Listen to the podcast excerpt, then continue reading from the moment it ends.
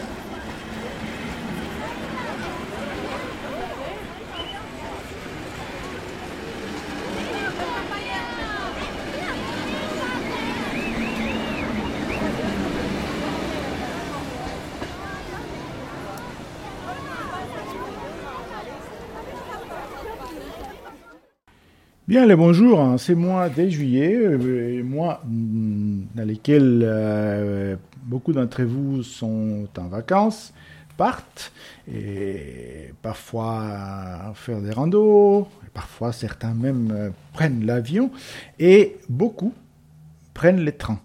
Le train aussi pour travailler d'ailleurs, car c'est un moyen de transport agréable quand il fonctionne.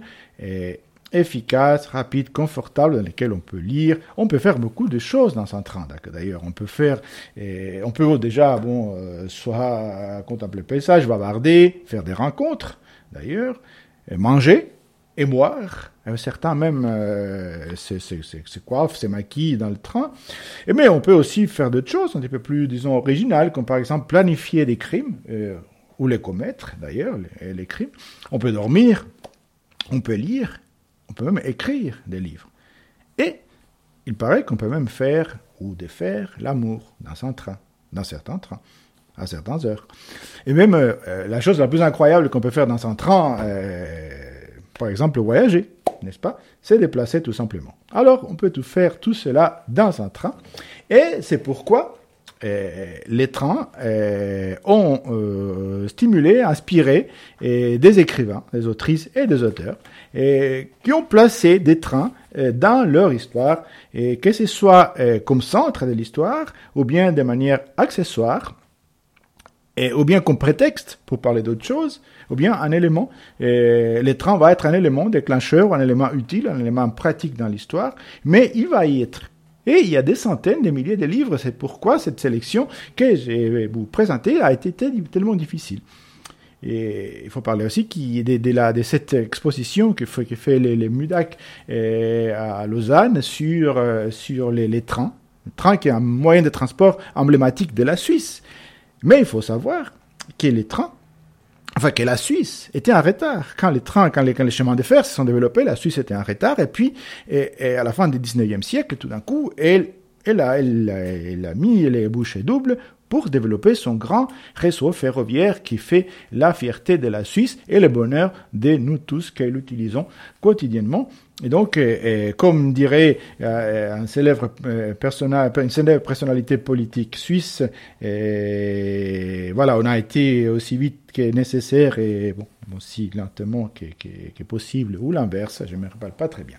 Bref, et les réseaux ferroviaires est très important en Suisse, mais aussi dans le monde entier. C'est pour ça qu'il s'est inspiré des écrivains et des écrivaines du monde entier, de tout type, de, tout genre. Hein. Il y a des, aussi bien dans des polars, on trouve les, les, les trains dans des policiers, que dans des livres de voyage, bien entendu, que dans des euh, nouvelles, dans des romans un peu plus philosophiques, plus réfléchis, et aussi même dans des livres érotiques, parce que les trains s'y prêtent euh, aussi paraît-il. Donc, et avec ça, je vais vous présenter une petite sélection des cinq titres très divers, et j'en aurais pu choisir d'autres, bien entendu, mais justement, c'est à cause de cette diversité que je les ai choisis. Et puisqu'on parlait des Suisses, on va commencer justement par un livre dont le titre est Un train pour la Suisse. Sauf qu'il n'a pas été écrit par un Suisse. Eh bien, ça a été écrit par un, bon, par un Suisse d'adoption peut-être, mais à l'origine, c'est un auteur britannique euh, qui s'appelle Deacon Bewis, qui est un auteur euh, B-E-W-E-S, qui euh, voilà, s'est installé en Suisse, qui a écrit d'ailleurs un livre qui s'appelle Les Suissologues, euh, avec un certain sens de l'humour, analyse certains travers cette manière d'être suisse. Et il a écrit dans ses, dans ses livres et, Un train pour la Suisse. c'est une, une histoire très intéressante parce qu'en fait, il va parler, il va parler euh, euh, d'une, euh, des deux voyages, c'est-à-dire deux voyages dans le temps. Et il, il trouve, donc cet auteur, euh, Dick il trouve les, les, les, les carnets de voyage d'une femme, Gemina, qui a voyagé en Suisse, une anglaise, qui a voyagé en Suisse, et, en s'aidant de, Thomas Cook, hein, c'est ce grand créateur des, des voyages organisés, et mais on est, à, au, au, on est au 19e siècle, en 1863, donc avant que les chemins de fer suisses soient dans sa plénitude, mais ça, ça commençait à exister déjà. Et donc, elle va, elle va traverser la Suisse.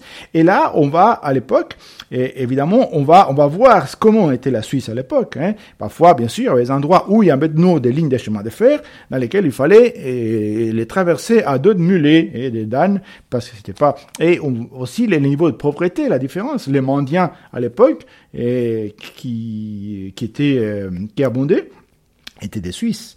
Et, on voit cette pauvreté des, des zones des campagnes, des zones, des zones rurales de la, de la Suisse, et, et, et ces villages, ces villages qui sont des villages plutôt folkloriques, plutôt naturels, mais qui vont devenir des villages touristiques après. Parce que justement, ce qui fait Dick c'est qu'il va, et, il va parcourir, il va faire le même, les mêmes périples que, que cette dame pour voir justement comment elle a voyagé, mais aussi, en même temps, apercevoir et mettre en évidence les différences, les différences et l'évolution de la Suisse. Et le chemin de fer, les, ces moyens de transport va nous servir un petit peu des, conduites, des, lignes directrices pour euh, faire ces parcours. Le livre donc s'intitule Un train pour la Suisse et il nous est présenté avec le numéro 31701 un parcours mythique à travers la Suisse, deux voyages et entre eux 150 années et des différences par milliers. En juin 1863, une jeune femme anglaise nommée Gemina entreprend le voyage d'une vie pour découvrir la Suisse. Le guide n'est autre que Thomas Cook, inventeur du voyage organisé à cette occasion. Plus d'un siècle et demi plus tard, l'écrivain voyageur Deacon décide de s'aventurer sur leurs traces et de redécouvrir ce qu'ils ont vu.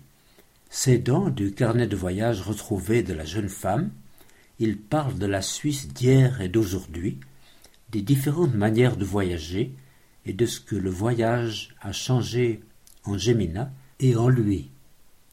Traduit de l'anglais par Andréane Leclerc. Bon, notre deuxième, deuxième titre, pardon, c'est un, un grand classique. Hein, c'est un peu confortable de vous le présenter. Et bon, l'autrice, c'est, je sais pas si vous la connaissez, c'est Agatha Christie. Et euh, bien sûr, le personnage principal du livre, c'est Hercule Poirot. Et le titre du livre, c'est Le crime de l'Orient Express. Alors ça, évidemment, qui, qui là, c'est un grand classique qui a été filmé, qui a été copié. Et qu'est-ce qui se passe dans ces livres? Alors, Hercule Poirot, qui pensait est un petit peu aller un petit peu vers l'Orient. Là, il va, il va, il va devoir euh, rentrer à Londres via Calais et avec donc cet Orient Express. Et qu'est-ce qui va se passer dans ces trains? Alors, euh, une nuit, un monsieur, un Américain, euh, est tué. Comment est-il tué? Eh bien, euh, elle est tuée dans le train et il est tué de 12, 12 coups de couteau. Et combien de voyageurs se, trouvent dans, cette zone, dans ce train, et qui pourraient être des suspects potentiels, alors il y en a 12 aussi. Et les wagons étaient verrouillés, donc ça ne peut pas venir d'ailleurs. Et donc, on se trouve dans un huis clos. Et Hercule Poirot doit résoudre les cas, doit comprendre qui était l'homme tué, qui, est, qui sont les coupables potentiels. Et un, sont deux personnes, les douze.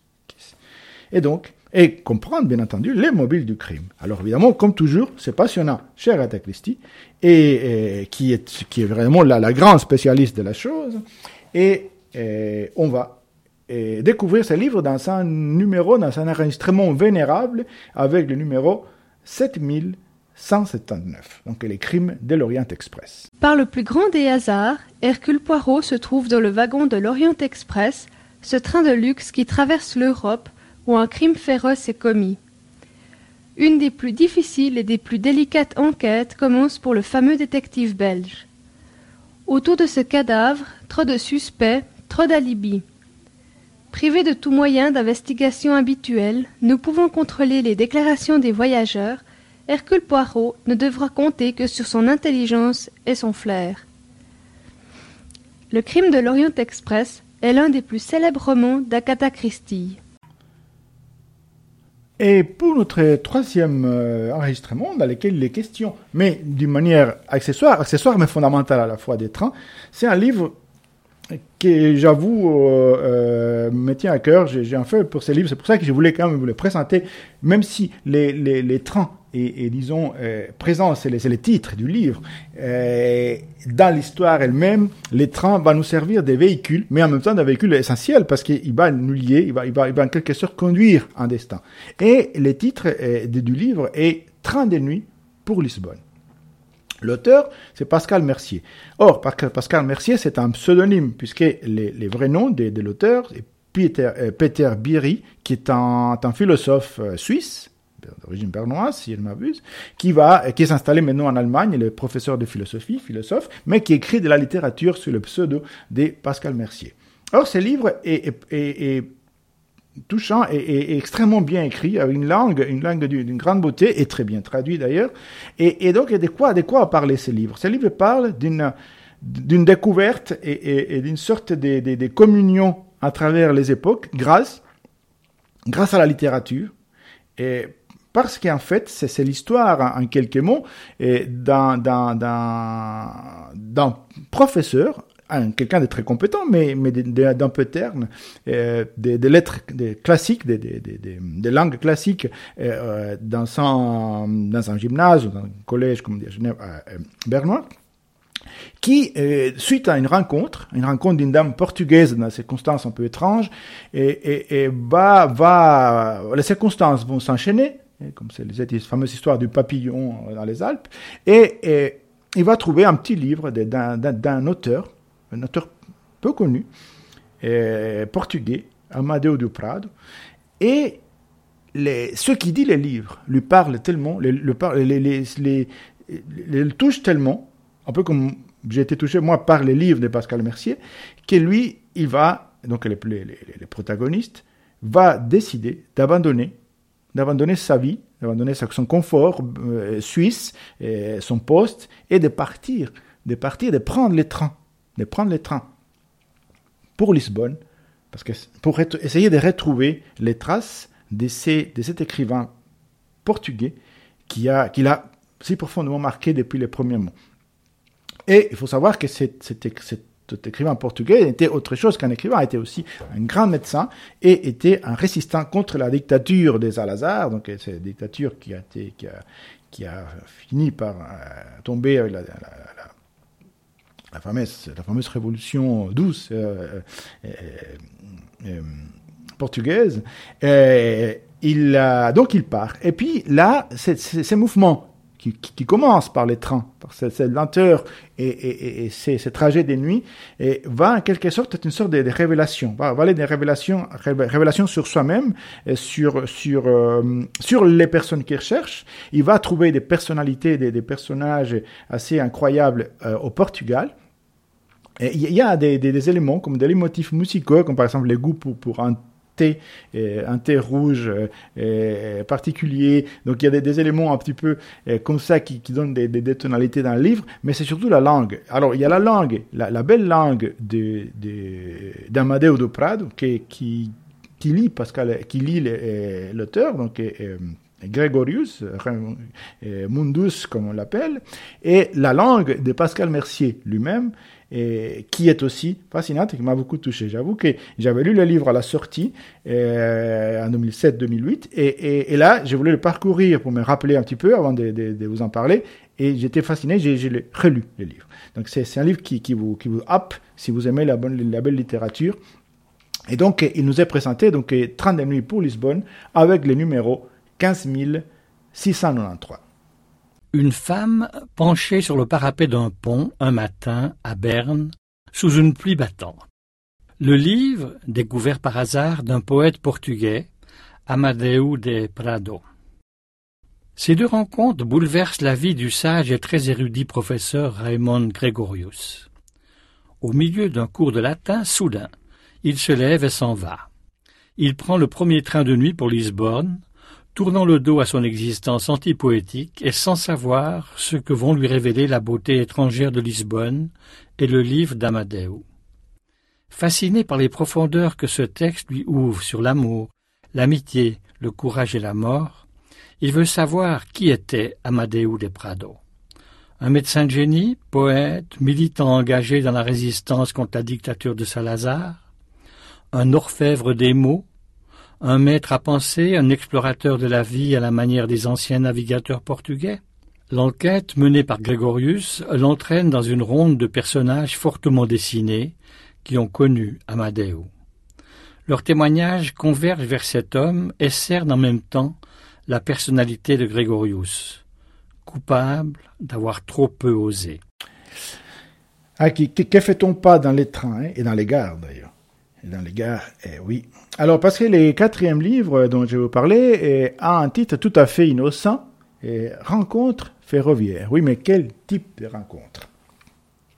Eh bien, eh, Régine de Forge, parce qu'il s'agit de, l'autrice de, ces, recueils, on va dire des, contes ou des petites nouvelles, et en fait, euh, va parler des ce type de rencontres qui sont euh, tous sauf innocents, ou en tout cas, euh, euh, même quand ils sont innocents, ils sont un petit peu, on va dire, chauds en couleur.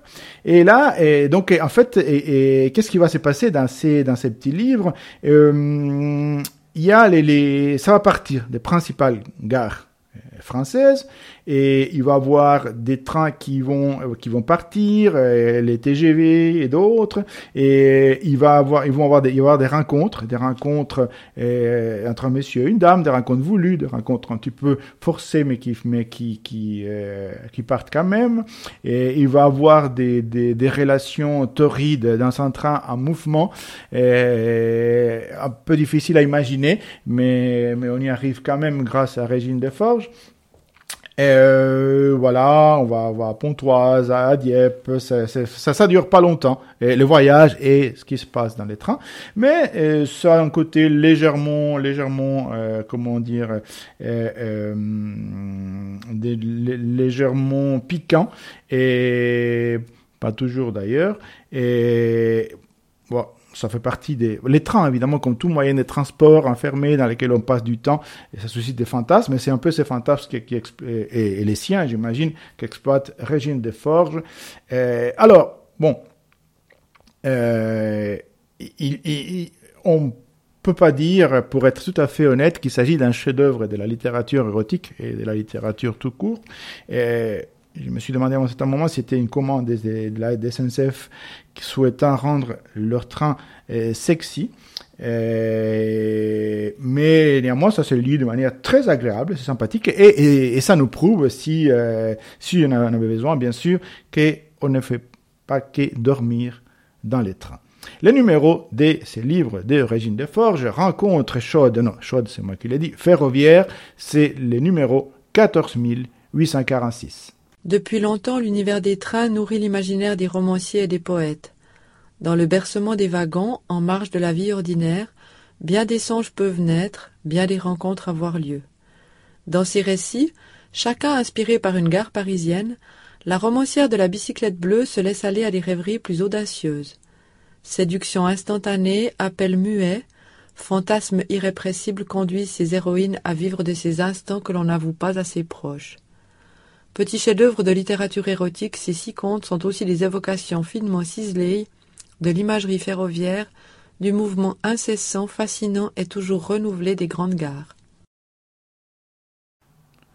Après les rencontres, les carnets. Oui, parce qu'on va conclure ces quintés des, euh, livres sur, euh, dans et à propos des trains et des gares par euh, un recueil de nouvelles, un recueil de nouvelles, un recueil collectif, parce que c'est, sont 13 auteurs suisses.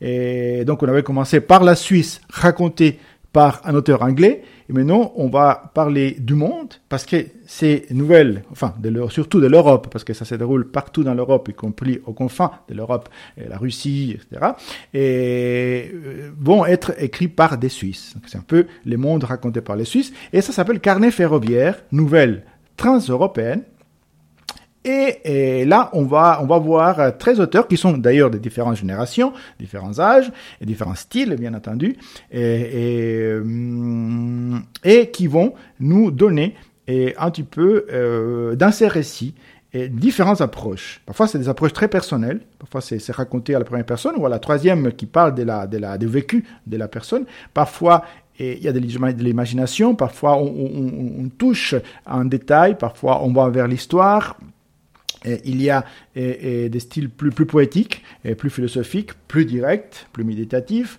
Et, et, parfois, on voyage, on fait des longs voyages, comme par exemple dans les premières nouvelles, où Odesseigne, par exemple, va, nous parler de, cette euh, collière, de cette, euh, de cette, de, cette, jeune fille adolescente qui, a, qui, a, qui vient d'avoir sa, sa, maturité, et donc son, son, bac, et qui va, et, qui va parcourir l'Europe sac au. Et, et, cette même fille qui est des années plus tard, des années plus tard, déjà adulte, et avec des moyens différents, et puis avec un contexte différent, va essayer de retrouver, de, retrouver des, ces, sensations en voyage. Un voyage qui est aussi un voyage des découvertes de soi-même, des découvertes des amitiés, des amours, des amours, amitiés, et comment les temps changent tout. Donc c'est un voyage dans les trains, c'est un voyage dans le temps. Après, il y en a une autre histoire euh, euh, dans laquelle on raconte comment un, petit jeune qui va qui va qui va euh, falsifier ses, ses, passeports, ses, ses, billets qui permettaient de voyager dans toute l'Europe et comment la, la Suisse est, très gentille dans sa manière de, de, de, punir ces petits jeunes qui font des bêtises et etc. On va parler aussi des, des, des, réfugiés, on va parler des rencontres ou des ou des ou des désencontres comme on dit et qui peuvent avoir lieu dans les trains. Donc on a l'Europe, on a la Suisse, on a, on a ces, ces, personnes qui voyagent, on a les trains toujours comme, comme véhicule, comme, comme manière d'atteindre euh, d'autres réalités, d'essayer de découvrir soi-même, mais euh, aussi comme, comme prétexte pour parler d'autres choses. C'est des 13 petites nouvelles, les formes courtes mais, mais, mais, bien ciselées, qui va nous donner un aperçu euh, aussi bien des, lignes, des chemins de fer et des, choses qui, peuvent se produire dans les trains grâce aux trains et parfois malgré les trains. Carnet ferroviaire nouvelle transeuropéenne, un, un, très beau recueil de nouvelles euh, d'auteurs euh, suisses, suissesses et suisses, et qui euh, nous est présenté avec le numéro 35 322 et avec ça je vous souhaite euh, bon voyage, euh, prenez place dans les wagons et profitez de la lecture et de ce bel été. Que ce soit de Lausanne à Paris ou de Vienne à Genève, chacun des treize auteurs de ce recueil situe son histoire à bord d'un train qui parcourt l'Europe. À l'occasion d'un long trajet en chemin de fer, l'une se souvient de son voyage dix ans plus tôt, elle traque la différence entre son être d'hier et celui d'aujourd'hui. Un autre se remémore l'invraisemblable arnaque dont il a été l'auteur. Une troisième laisse imprimer dans son esprit le paysage qui défile par la fenêtre de son compartiment, image du dehors se mêlant aux tourments intérieurs. Un autre encore retrace un incroyable hold-up ferroviaire dans l'Angleterre de 1963. Ces nouvelles donnent une vue d'ensemble inédite sur la manière de concevoir l'Europe comme espace physique et symbolique. Les auteurs étant de générations très diverses, le lecteur appréciera les différentes manières d'appréhender notre monde proche et de s'y situer. Le Nomes, nouveau mouvement européen suisse, est à l'origine de cet ouvrage dédié à l'ouverture.